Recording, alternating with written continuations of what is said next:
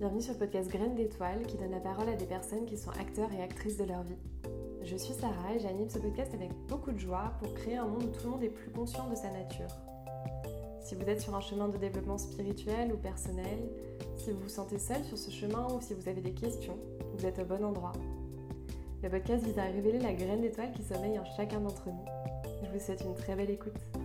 Bonjour à tous, bienvenue dans ce nouvel épisode de Graines d'étoiles. Aujourd'hui, je reçois Christelle Dumas. Donc, bienvenue Christelle sur ce podcast. Bonjour. Merci à toi de nous partager euh, ton parcours. Aujourd'hui, on va parler d'un sujet qui n'est pas forcément évident, qui est la maladie. Le parcours dans la maladie. Euh, je voudrais te présenter, mais tu as trop de casquettes, donc je vais juste te dire qu'on se connaît depuis quelques années euh, via notre école commune.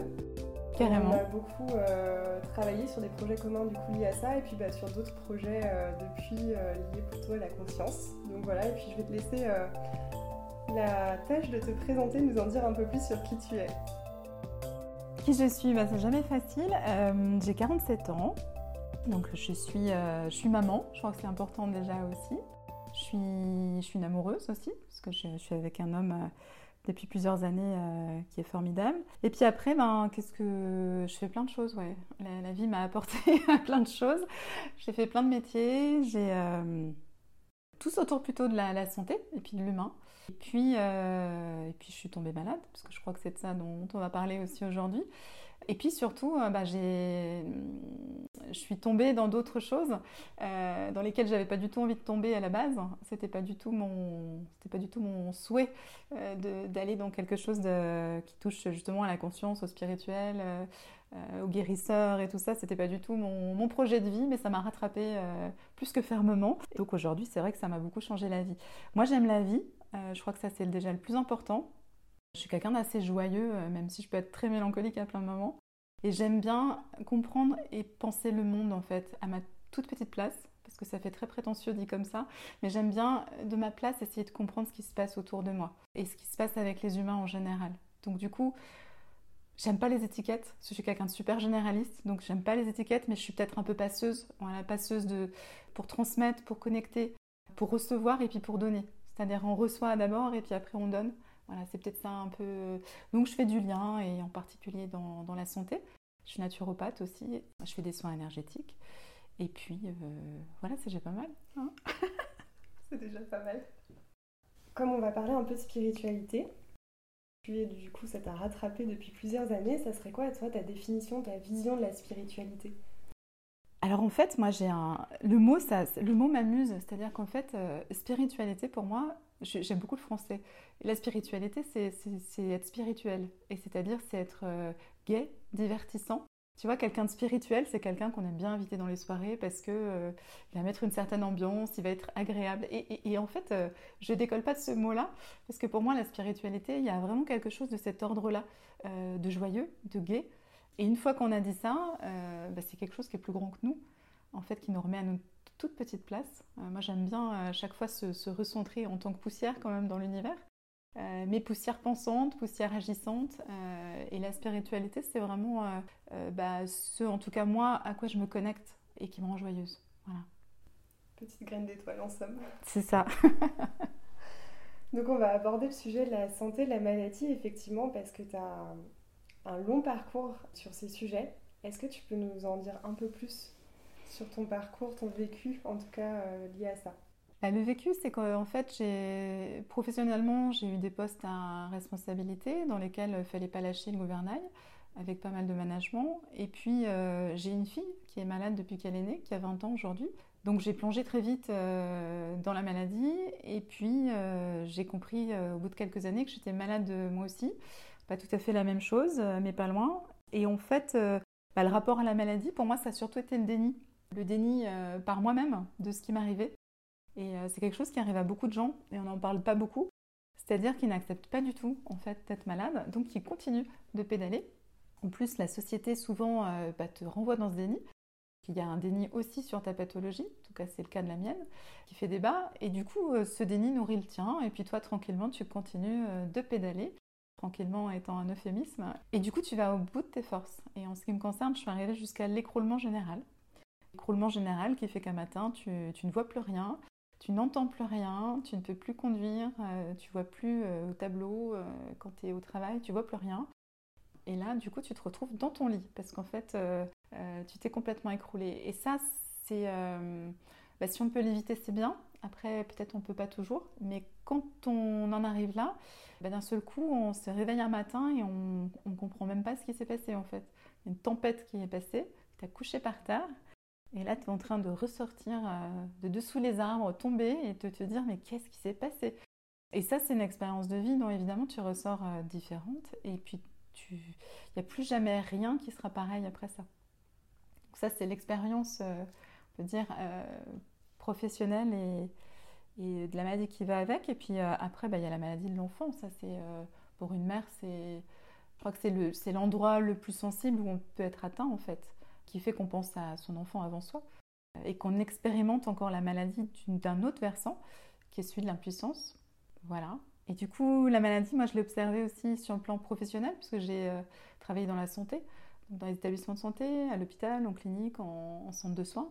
Donc, je l'ai expérimenté en tant que patiente, en tant que maman de patiente, et puis maintenant, je l'expérimente en tant que bénévole. Et je trouve ça super intéressant de rentrer par euh, toutes les portes en fait, toutes les fenêtres, tu vois, la maladie et de faire le tour. Peut-être j'ai besoin de ça en fait pour m'approprier euh, les choses et comprendre euh, et, apprendre des choses. Voilà, je pense que c'est sans doute pour ça que je le fais. Est-ce que tu as senti une évolution du coup à travers toutes tes casquettes, à travers les sentiments que tu as traversés, le déni, l'impuissance, tu en, parlais, est-ce que tu vois une évolution? Est-ce que ça change dans ton quotidien? Est-ce que ça change même selon les jours? Alors oui, et puis ça continue de changer parce que c'est loin d'être fini. Euh, ce qui a changé, c'est une forme d'acceptation, d'accepter ce qui est en fait et d'arrêter de se battre contre. Parce que tous les jours, euh, euh, j'ai mal, tous les jours, alors je suis handicapée, j'ai une canne pour marcher, j'ai le bras qui ne marche pas. Donc tous les jours, de toute façon, la, vie te rappelle que c'est plus compliqué qu'avant.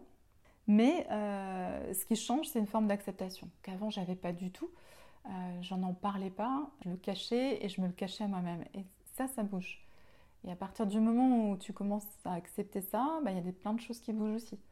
D'accepter d'écouter son corps.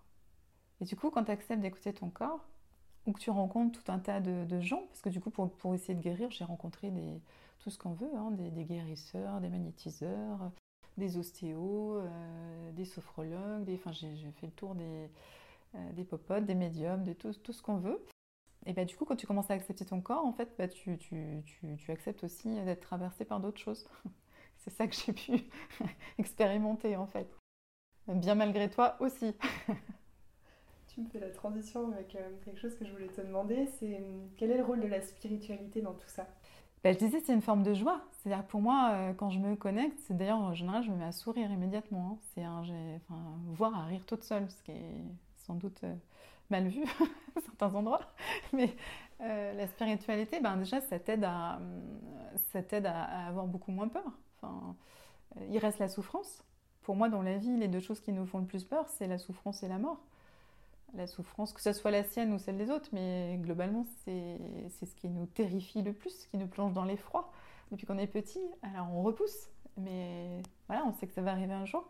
Et la spiritualité, en tout cas la façon dont moi je l'ai vécue, dans les expériences euh, extrêmement euh, surprenantes et qui changent ta vie à jamais, où tu as juste moins peur en fait. Et ça c'est déjà énorme en fait, de pouvoir être plus léger et du coup de pouvoir se consacrer au présent.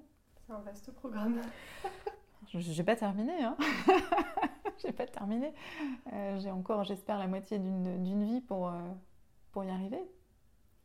Il y a un élément dont je voulais qu'on parle justement lié à la spiritualité parce que dans le milieu spirituel, on dit souvent que la maladie a un message, a un sens, euh, que tu jamais malade pour, euh, pour rien, entre guillemets.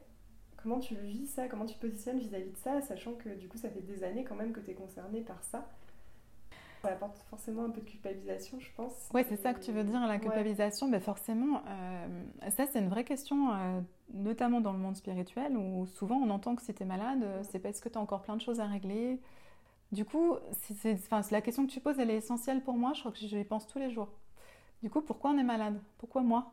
Pourquoi moi? Tu regardes les autres dans la rue tu te dis mais pourquoi moi je peux plus marcher? Pourquoi moi j'ai ceci, c'est cela? Et il y a certaines réponses dans le monde spirituel qui te disent bah parce que du coup tu n'as pas euh, réglé encore des tas de choses. Tu te dis bah dis donc euh, c'était du lourd hein, parce que moi j'en ai pas beaucoup à régler. Alors parce que voilà. Donc ça c'est tes euh, premières choses qui te viennent. Et puis après, bah moi je pense que c'est pas si simple en fait que ça. Je pense qu'il y a des chemins de vie caillouteux. Le mien il est caillouteux depuis le début avec beaucoup d'épreuves. Euh, donc sans doute que sur un plan physiologique, la maladie te rattrape euh, forcément. Tu as du stress euh, ininterrompu, des choses et d'autres. Et sur un plan plus spirituel, eh bien, il y a une dame un jour qui me l'a dit, qui était je sais plus quoi, guérisseuse, médium, qui m'a dit mais il faut que vous soyez malade. C'est obligé parce que vous avez des choses à faire et vous les ferez pas si vous n'êtes pas malade. Et, ça c'est vrai parce que moi ma, ma vie elle a changé parce que je suis malade et je fais aujourd'hui des choses passionnantes parce que je suis malade. Et ça je l'oublie pas. Et tous les jours, quand je me lève et que je ne vais pas au travail comme avant, comme les autres, je travaille d'une autre façon, mais pour des choses qui me passionnent, je remercie quand même la maladie d'une certaine façon. Alors, c'est pas pour ça qu'il faut qu'on s'y enferme, hein, parce que je préférerais remarcher, mais euh, en tout cas, la maladie nous fait tellement euh, grandir, évoluer, nous bouscule tellement que euh, on apprend des choses. moi, je pense qu'il faut être dans une zone d'inconfort pour apprendre des choses. si on peut parler du monde invisible, de tout ce qui est programmé pour nous et de ce qu'on ce qu'on a à faire, sans doute que dans une situation de confort, on apprendrait beaucoup moins. Alors je ne dis pas que toutes les personnes qui sont pas malades n'apprennent rien, bien sûr, mais euh, c'est un accélérateur pour des, gens qui sont venus apprendre certaines choses. Il y a plein de réponses à ça et je crois qu'il faut se garder des certitudes. Moi, j'aime pas trop les étiquettes et j'aime pas trop les certitudes. Donc, euh, c'est quelque chose que je vais continuer d'explorer. Et peut-être que dans 5 ans, dans 10 ans, je reviendrai te voir. je te dirai où j'en suis là-dessus. Mais voilà, je, crois qu'il faut être euh, humble, en fait, devant ça. La maladie, elle est là pour nous montrer aussi un certain chemin.